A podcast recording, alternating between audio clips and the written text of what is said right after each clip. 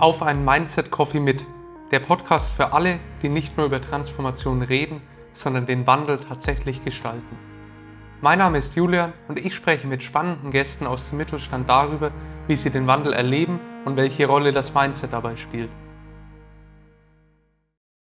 Hallo und herzlich willkommen zu einer neuen Folge des Mindset Coffee Podcasts. Heute ist bei mir Christine Wüst zu Gast. Christine ist CHRO bei der Witzenmann Group und war vorher unter anderem Senior Director People Business Partner bei Sixt und Leiterin der Personalstrategie bei der Deutschen Flugsicherung.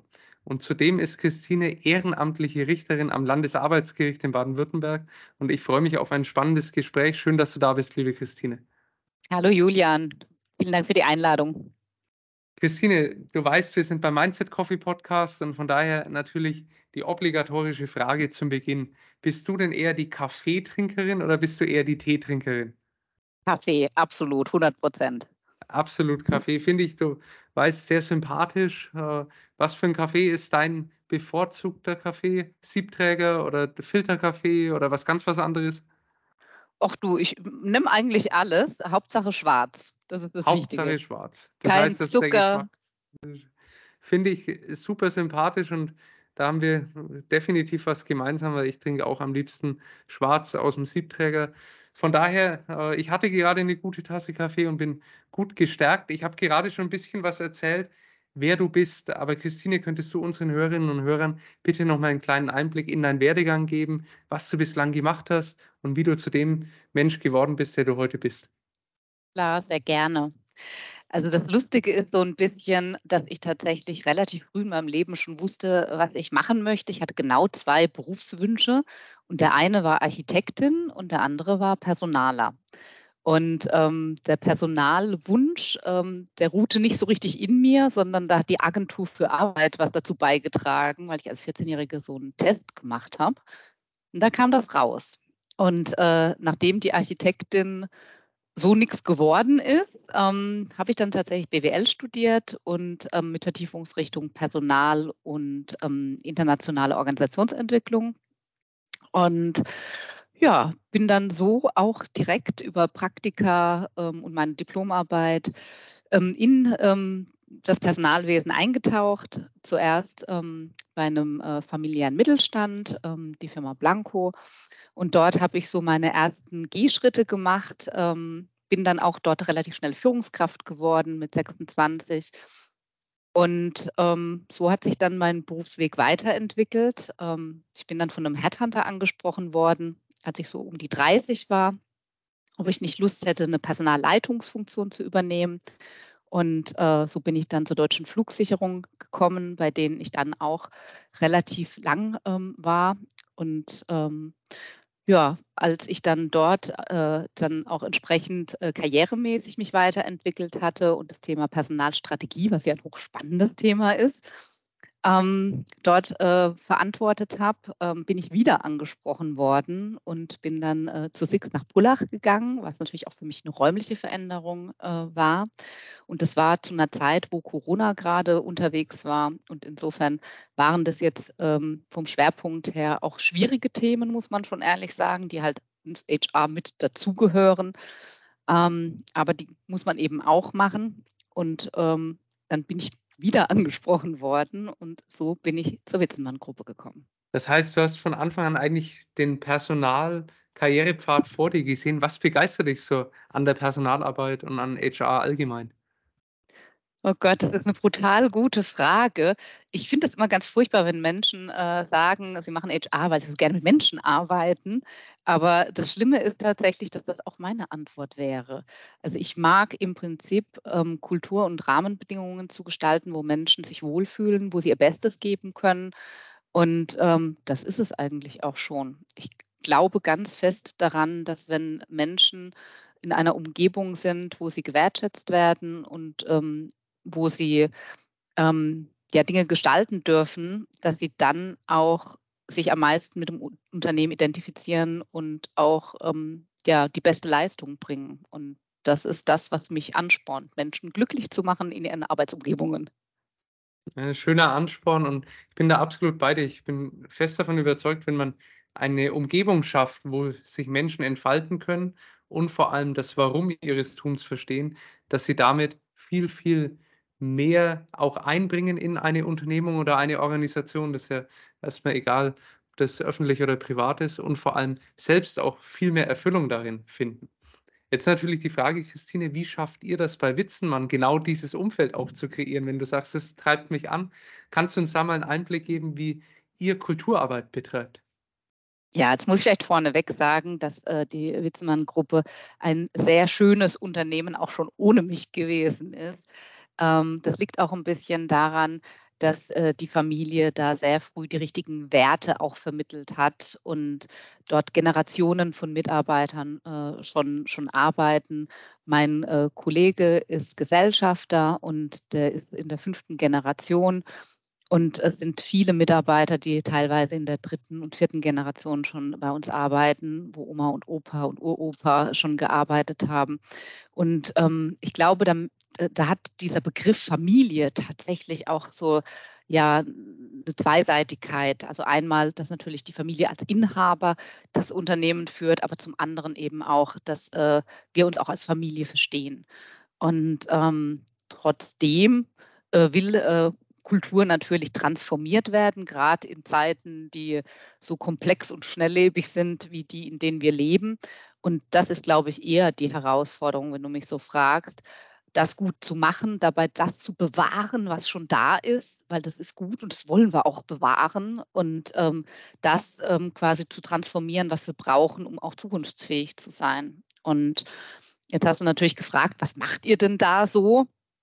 Und das Erste, was wir tatsächlich gemacht haben, ist das äh, Thema Leadership, weil ähm, wenn man mal eine gewisse Größe hat, ähm, dann sind diejenigen, die Kultur gestalten und die die Rahmenbedingungen äh, für die Leute schaffen, damit sie auch sich wohlfühlen und Bock haben, da zu arbeiten, eben die Führungskräfte. Und mhm. insofern ähm, haben wir angefangen mit unserer Führungsmannschaft, und zwar international, ähm, mhm. auch äh, Asien, äh, Amerika, Lateinamerika, alle mit dabei, Europa, wo wir eben ganz klar gesagt haben, wir wollen gemeinsames Führungsverständnis erzeugen, wo wir jetzt nicht als Geschäftsführung sagen, genau so wollen wir es haben und da müsst ihr alle hin, sondern wo wir eben gemeinsam in den Austausch kommen, um eben gemeinsames Verständnis davon zu erzeugen, wie, wie braucht das denn die Kultur, wie müssen wir denn sein und ähm, was sind die Dinge, die gut funktionieren und äh, wo mhm. Leute sich äh, ja wohlfühlen einfach.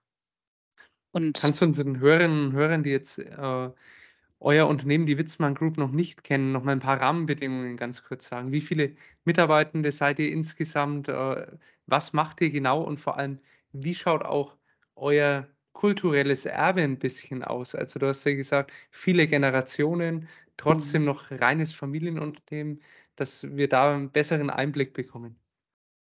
Ja, also wir sind ähm, in der Zwischenzeit 4.400 Mitarbeiter weltweit.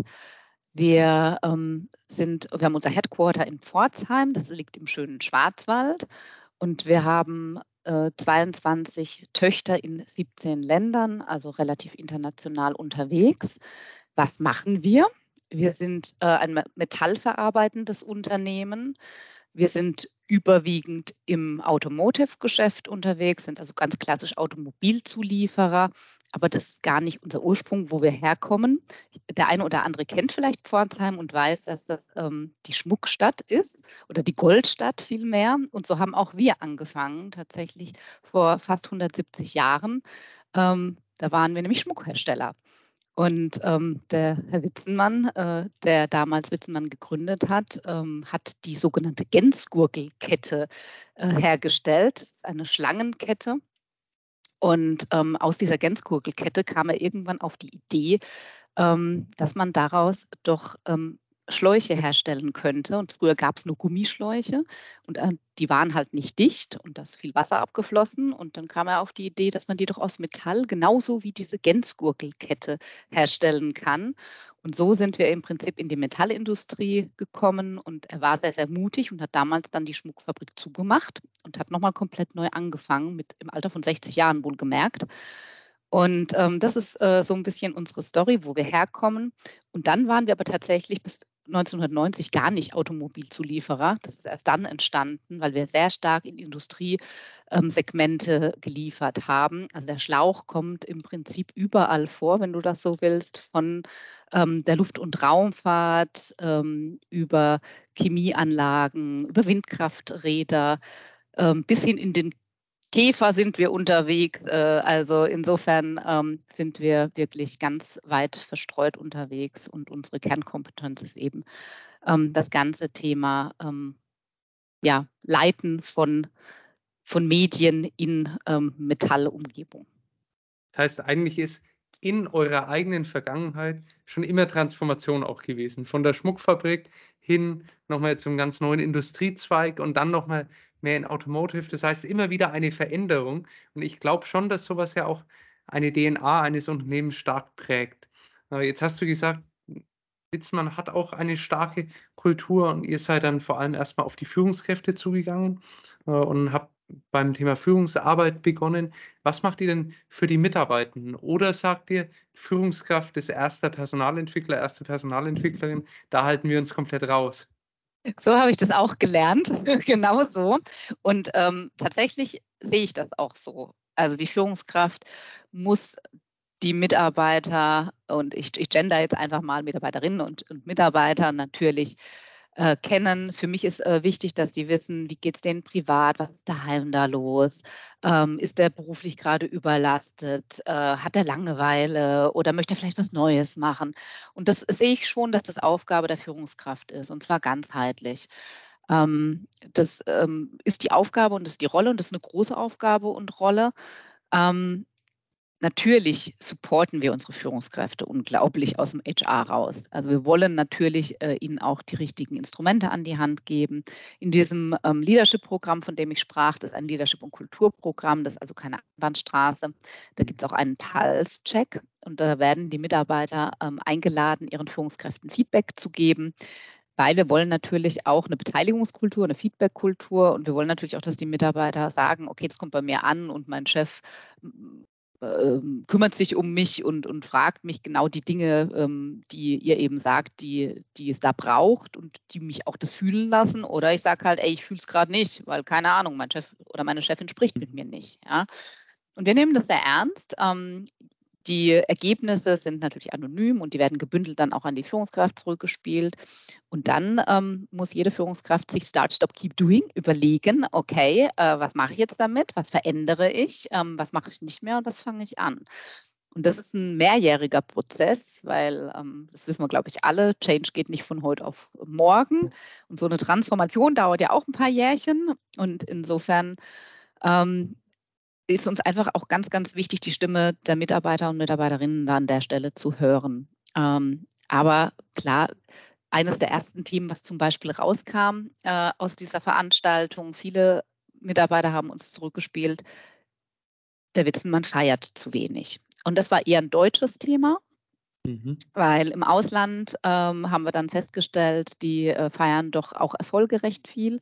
Und wir hatten halt äh, in Deutschland das, was wir, wir, vor Corona alles eingestampft hatten, einfach nicht mehr rausgeholt und haben jetzt ähm, ein komplett neues Konzept in diesem Jahr umgesetzt, ähm, das Witzenmann feiert Konzept. Und wir hatten ein großes Sommerfest äh, mit allen Mitarbeiterinnen und Mitarbeitern und den Rentnern zusammen, ähm, wo wir ähm, Radio-DJs hatten und ähm, ja, einfach eine coole Party miteinander hatten, lecker essen, lecker trinken, so wie das sein muss. Oder es äh, gibt jetzt auch neuerdings ähm, Budgets für Team-Events, mhm. weil wir eben gesagt haben, für uns ist das Feiern-Konzept ein ganzheitliches. Also wir wollen natürlich das komplette Unternehmen miteinander vernetzen, deshalb das Sommerfest. Zum Zweiten haben wir gesagt, wir wollen aber auch die Teams in sich stärken, deshalb die Team-Events. Die Weihnachtsfeiern sind dann in den Bereichen, sodass die Bereiche auch gestärkt werden. Und klar kostet das alles Kohle. Ja, machen wir uns mal mhm. nichts vor. Aber wir glauben halt einfach, dass der äh, der Payback daraus äh, äh, total wichtig ist und dass äh, der uns hilft, eben gemeinsam die Power auf die Straße zu bringen. Dich begeistert digitales Mindset und du fragst dich, wie man Mindset und Zukunftskompetenzen entwickeln kann? Dann habe ich etwas für dich. Mit der Mindset Navigator Plattform kannst du dein digitales Mindset und deine Zukunftskompetenzen wissenschaftlich valide analysieren und damit auch nachhaltig und langfristig über einen individualisierten Lernpfad entwickeln. Du kannst dir es so vorstellen wie das Navigationsgerät für Mindset und Zukunftskompetenzen. Erst kommt die Standortanalyse und dann der passgenaue individualisierte Lernpfad. Das Ganze kannst nicht nur du für dich selbst einsetzen, sondern auch in deinem Unternehmen, sodass dein gesamtes Unternehmen passgenaue Lerninhalte für die digitale Transformation bekommt, du immer einen Einblick hast, wo steht wer bei mir gerade in der digitalen Transformation und damit auch ein langfristig zielgerichtetes Lernen überhaupt möglich wird. Mehr erfährst du unter www.onestoptransformation.com. Viel Spaß damit! Waren jetzt alles sehr kulturstiftende Maßnahmen, die du gerade angesprochen hast. Wenn du jetzt mal auf die Kompetenzebene schaust, da, da tut sich ja gerade ganz, ganz viel. Ich meine, aktueller Future of Jobs Report vom World Economic Forum besagt, dass sich in den nächsten fünf Jahren fast die Hälfte, das heißt 44 Prozent der Kernkompetenzen bestehender Jobs verändert. Das, davon seid ihr ja genauso wie jedes andere Unternehmen auch nicht verschont. Christine, was sind denn für dich die wichtigsten Zukunftskompetenzen, die für die Mitarbeiter von Witzenmann in Zukunft entscheidend sein werden? Und wie schafft ihr es, diese heute schon zu entwickeln? Das klingt immer so radikal. Ich, äh, ich äh, überlege jetzt so ein bisschen, wie lange ich eigentlich schon im Berufs, äh, in der Berufswelt unterwegs bin und wie oft mir schon gesagt wurde, was sich alles verändern wird. Und das mhm. Spannende ist, jetzt nehmen wir mal das Thema Digitalisierung. Ich glaube, das ist unglaublich dankbar. Das war so eines der ersten Themen, als ich ähm, ins, in die Berufswelt eingestiegen bin. Ich erinnere mich noch, ich bin damals bei dem Leiter Finanzbuchhaltung reingekommen und bei dem lagen stapelweise Ausdrucke. Der hatte keinen hm. PC. Es war gruselig. Da bin ich noch gar nicht so alt, aber gut, so war es halt. Also es gab schon PCs, alles gut. Ähm, und, äh, und trotzdem äh, lebte er noch sehr undigital. Mhm. Und ähm, ich habe damals die ersten Digitalisierungsprojekte im HR-Umfeld eingeführt und ich muss so ein bisschen schmunzeln, weil ich habe so das Gefühl, dass so die letzten 20 Jahre irgendwie die gleiche Sau durchs Dorf getrieben wird. Also äh, ja, mit Sicherheit haben die Konzerne schon die dritte oder vierte Software äh, zum gleichen Thema mhm. abgelöst, mhm. ja. Aber es gibt immer noch diejenigen, die die, die, die das erste Mal einführen, ja. Mhm. Und auch daran sehen wir einfach, ja, unsere, unsere Welt ist schnelllebig und ähm, ja, die wird auch gefühlt immer schneller und trotzdem, äh, sage ich mal, ist der Turbo-Speed vielleicht nicht ganz so tragisch, wie er manchmal dargestellt wird. Jetzt hast du mich aber nach ähm, Kernkompetenzen gefragt. Und ich glaube schon, äh, dass wir viele der Kompetenzen, die wir heute drauf haben, auch in den nächsten fünf bis zehn Jahren noch brauchen werden. Ich äh, glaube sehr viel äh, stärker, ähm, dass Sozialkompetenzen immer mehr an Relevanz gewinnen werden. Ich glaube, dass das Thema Change Management immer spannender wird und Offenheit und Mut für Neues ähm, da eben auch äh, mutig zu sein, sich selbst zu erfinden, Bestehendes in Frage zu stellen. Und klar werden wir mit Sicherheit auch Dinge, die wir lieb gewonnen haben, irgendwann einstellen müssen, auch wenn sie vielleicht unsere Key-Kompetenz waren. Jetzt gucken wir vielleicht mal mit Blick auf das Thema Verbrenner. Ähm, wir machen ein elementares äh, Bauteil, das in den Verbrenner reingeht. Ähm, das äh, wird 2035 ein Ende finden und das wissen wir und wir werden uns von dieser Kompetenz dann auch verabschieden. Nichtsdestotrotz ähm, sind wir auch gerade dabei, in neue Themen reinzugehen. Und wenn ich jetzt mal zu Fachkompetenzen gehe, dann ja, ist das Thema Digitalisierungskompetenzen mit Sicherheit ein, ein großes Thema. IT ist etwas nicht mehr, was nur in der IT vorherrscht, sondern das braucht halt einfach irgendwie hm. jeder. Und es ist nicht mehr so, dass nur noch die IT die IT-Themen abfährt, sondern die äh, Kompetenzen braucht es eben auch in den jeweiligen Fachbereichen. Ähm, und das Zweite ist, dass es natürlich auch neue Themen sich auftun, wie beispielsweise Wasserstoff, ja, und die ganze E-Mobilität. Da hat es natürlich ganz viele neue Themenfelder. Mhm. Und ähm, vielleicht auch Dinge, die ich noch gar nicht vor der Agenda habe. Also insofern äh, glaube ich, es bleibt spannend, ob das so radikal ist, äh, wie du das gerade zitiert hast. Das weiß ich noch nicht. Da warten wir doch einfach mal ab, würde ich sagen. Aber mhm. ich glaube, es ist auf jeden Fall immer wichtig, offen zu sein und zu gucken, was passiert links und rechts. Mhm. Ich finde das einen total wertvollen Einwand, dass du sagst, nee, wird das wirklich so radikal sein? Und vor allem mit dem Zusatz, was die Kompetenzen in Zukunft sein werden. Und da hast du ja zu Beginn direkt gesagt, soziale Kompetenzen werden immer wichtiger werden. Und ich finde, das klingt immer so ein bisschen paradox. Wir sagen, naja, es ändert sich sehr viel, sehr schnell, weil wir mehr Digitalisierung jetzt einfach mal als Buzzword haben und mehr digitale Technologien nutzen. Und genau in dem Moment wird auf einmal der Mensch wieder viel wichtiger. Und da bin ich absolut bei dir. Äh, wir als Menschen machen am Ende den Unterschied, ob ein Wandel gelingen kann und wie wir auch mit Technologien umgehen. Und wir müssen dort viel mehr wieder in ein aktives Handeln kommen und uns weniger als nur als Konsument oder passives Objekt der Digitalisierung sehen, sondern vielmehr als Gestalter. Von daher bin ich da absolut bei dir, dass soziale Kompetenzen in Zukunft viel wichtiger noch werden. Und die Geschwindigkeit wird spannend zu sehen sein. Ich glaube, was diese, weshalb diese Studien auch immer wieder ähnliche Ergebnisse reproduzieren, ist einfach das Zeichen, dass sich die Veränderung nicht mehr abkühlen wird. Äh, bedeutet, wir werden auch in fünf Jahren werden wir noch sagen, naja, und wenn wir nochmal fünf Jahre weiterschauen, brauchen wir wieder veränderte Kompetenzen. Klar, das ist einfach die Entwicklung, die wir haben.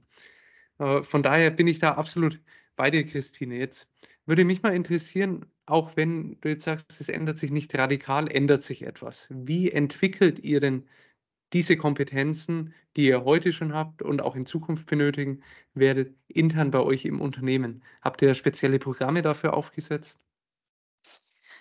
Naja, also ich glaube, da gehören mehrere Dinge dazu. Also zum einen ist es natürlich auch immer wieder in den Dialog zu gehen. Also ich halte mhm. sehr viel von ähm, Lernen durch Netzwerken, muss ich sagen. Ähm, das finde ich heute sogar fast noch wichtiger als alles andere. Deshalb finde ich, sind Austauschplattformen super, super wichtig, um eben gemeinsam dort auch den Blick hinzurichten. Und klar bieten wir auch, also ja, wir haben eine E-Academy, wir bieten natürlich auch immer wieder spannende Themen an, damit die Leute da reingucken können ähm, oder Infotage oder Infowochen, ähm, wo wir eben auch sagen, komm, wir wollen da gemeinsam reingehen durch Umfragen. Und es gibt ja heute so viel wunderbare, und das ist ja wirklich ein Thema, was uns die Technik gebracht hat, wie unkompliziert heute Umfragen stattfinden. Das ist ja wirklich mega. Und ich glaube, es ist ähm, tatsächlich so ein Mix aus allem. Also wenn du mich jetzt fragst, ich habe jetzt kein Kompetenzprogramm, wo ich jetzt alle reinschicke, um Gottes Willen, aber ich glaube, es ist so ein, ein ja, Methodenmix aus Netzwerken, ähm, Kommunikation, Themen diskutieren, Feedback einholen und eben auch dazu Input zu geben. Also es gibt nicht die One-Size-Fits-All-Lösung, sondern am Schluss ist es was sehr Individuelles und auch wieder was sehr Menschliches. Äh, jetzt sind wir beim Mindset Coffee Podcast. Wir haben vorhin schon ganz kurz über Coffee, den Kaffee gesprochen. Christine, was bedeutet denn ein digitales Mindset für dich? Huh, jetzt hast du mich aber. Okay, digitales Mindset. Jetzt muss ich mal kurz drüber nachdenken. Was bedeutet für mich ein digitales Mindset? Also ich glaube, ich würde es am ehesten so beschreiben, dass man die Offenheit hat, ähm, Dinge auszuprobieren, die man vielleicht in der Vergangenheit selbst gemacht hat mhm. ähm, und zu überlegen, wo Digitalisierung und Technologie helfen kann, Prozesse zu vereinfachen und zu verschlanken, damit, ähm, damit der Einzelne seine Gedanken mehr auf andere Themen fokussieren kann. Also ich glaube, Digitalisierung nur der Digitalisierung willen, wäre mir zu kurz gesprungen. Mhm. Ähm, nehmen wir das Thema Open AI. Ähm, mhm. so, ich glaube, diejenigen, die tatsächlich ein digitales Mindset haben, haben gleich als erstes ausprobiert, was kann das, wie kann mir das helfen? Und diejenigen, die vielleicht noch nicht so ein ausgeprägtes Mindset haben, sich erstmal erzählen lassen, was andere gemacht haben. Ähm, aber, und das siehst du jetzt auch wieder, das ist ja ein Thema Netzwerken, spätestens wenn dann jetzt das jemand erzählt hat, haben sie es auch ausprobiert. Ja? Mhm. Und ähm, wenn man sich so äh, schaut, wo heute ähm, Digitalisierung überall Arbeit erleichtern kann und unterstützen kann, dann ähm, braucht es aber halt auch Menschen, die das akzeptieren und annehmen. Da ist auch einfach eine Offenheit für Neues äh, und flexibel immer wieder auf Neuerungen auch reagieren zu können. Christine, jetzt hatte ich ja ganz am Anfang kurz erwähnt, du hast es in deiner Vorstellung dann nicht erwähnt, dass du ehrenamtliche Richterin am Landesarbeitsgericht in Baden-Württemberg bist. Und das würde mich natürlich stark interessieren. Wie kam es dazu und warum hast du dich dazu entschieden, ehrenamtliche Richterin noch neben deinem sowieso schon stressigen Job zu machen? Also, das muss man vielleicht mal vorneweg sagen, dass ich ja keine Juristin bin. Und ich bin BWLerin und ähm, in der Vergangenheit, zumindest so in meinem Berufsbeginn, war doch schon so, dass viele Personaler eher aus äh, dem Jurastrang äh, rauskamen. Und ich hatte aber einen Chef, der tatsächlich mich juristisch sehr äh, gechallenged hat und der immer von mir wollte, dass ich alles äh, juristisch ausarbeite und bis ins Kleinste erkläre. Und insofern hat er mich da so ein bisschen gecatcht mit, mit diesem ganzen ähm, arbeitsrechtlichen Themen, die man ebenso braucht als Personaler. Und ähm, ja, und dann war es eben so, dass ich irgendwann gefragt wurde, ob ich äh, nicht Lust hätte, als ehrenamtliche Richterin in den Einsatz zu kommen. Und ähm, da dachte ich, ach, das klingt eigentlich ganz spannend. Und ähm, das habe ich dann gemacht. Man wird dann berufen, also man kann dann äh, nicht irgendwie sich bewerben, sondern es ist tatsächlich so mal mit vorgeschlagen und ähm, dann berufen und äh, auf fünf Jahre dann auch und zuerst an den Arbeitsgerichten. Das ist quasi die unterste Instanz, ähm, die da quasi zuständig ist. Und wenn man dann eine Zeit lang gewesen ist, dann kann man quasi in die nächsthöhere Instanz, das sind die Landesarbeitsgerichte, berufen werden. Und äh, die nächste Instanz wäre dann die, äh, die Bundesarbeits, das Bundesarbeitsgericht. Und ja, und ich bin tatsächlich jetzt erst dieses Jahr berufen worden ins Landesarbeitsgericht, obwohl ich vom zeitlichen Ablauf her das hätte schon viel länger können. Aber auch das ist ein Berufungsprozess und ich habe mich riesig gefreut. Und ähm, ja, das ist natürlich auch immer ganz spannend, andere Firmen zu erleben und zu schauen, was haben die für Themen. Und da muss man sich natürlich auch mal ein bisschen fit halten, um zu wissen, was denn aktuell gerade so die Rechtsprechungen in den verschiedenen Themen sind, weil man berät ja natürlich als ehrenamtlicher Richter auch den Richter in der Entscheidung und ist ja auch Teil der Entscheidung. Und insofern finde ich das eigentlich ganz spannend, weil es mir einfach nochmal so einen Blick auch aus meinem eigenen Unternehmen rausbietet super interessant, auch der Blickwinkel, warum du das Ganze machst. Und ich kann mir das gut vorstellen, weil man bekommt ja Fälle mit, die man wahrscheinlich sonst in dem Detailgrad auch nie in den Medien lesen würde und damit natürlich für seine eigene, für seinen eigenen Arbeitsalltag extrem viel rausziehen kann. Äh, coole Idee und vielleicht nehmen sich da einige, die jetzt beim Podcast zuhören, auch ein Vorbild und gehen auch äh, in ein ehrenamtliches Richteramt äh, am Arbeitsgericht. Schön, Na, total inspirierend, Christine. Zum Abschluss würde mich noch eine, eine Sache interessieren. Du, wenn du jetzt jemanden vor dir stehen hättest, der sich gerade selbst in einer Veränderung befindet oder in einem Unternehmen befindet, was sich extrem stark verändert, also wo einfach die Transformation gerade in vollem Gange ist. Was wäre der eine Gedanke, den du ihm oder ihr mitgeben würdest, um in dieser Transformation auch positiv in die Zukunft blicken zu können? Ähm, ich würde jedem immer raten, aktiv mitzugestalten ähm, und mitzudiskutieren und äh, zu sagen, wie es äh, einem dabei selbst geht, äh, welche Sorgen man hat, aber auch welche Hoffnungen man hat. Und ähm, ich, ja, ich würde jedem raten, tatsächlich ja, teilzuhaben an dieser Bewegung, weil das einfach so wichtig ist, umso mehr mitmachen und umso mehr sagen, ähm, was sie brauchen und wovor sie Angst haben und was ihnen wichtig ist, umso besser kann die Transformation werden. Und ja, also ich würde jeden dazu ermutigen. Also mit Mut in diese Sache gehen, Christine, ich glaube, danach kann gar nichts mehr kommen. Äh, ich bedanke mich ganz, ganz herzlich, dass du dir die Zeit genommen hast, Gast im Mindset Coffee Podcast zu sein. War total inspirierend, hat Spaß gemacht und gefühlt hätten, hätte ich zumindest mich noch ewig mit dir unterhalten können. Danke, Julian. Das kann ich nur zurückgeben.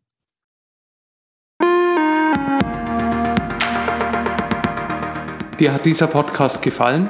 Du willst mehr über das Thema digitales Mindset und Transformation erfahren? Dann schau doch mal auf unserer Website onestoptransformation.com oder auf Social Media vorbei oder melde dich für unseren Newsletter an. Wir freuen uns auf dich.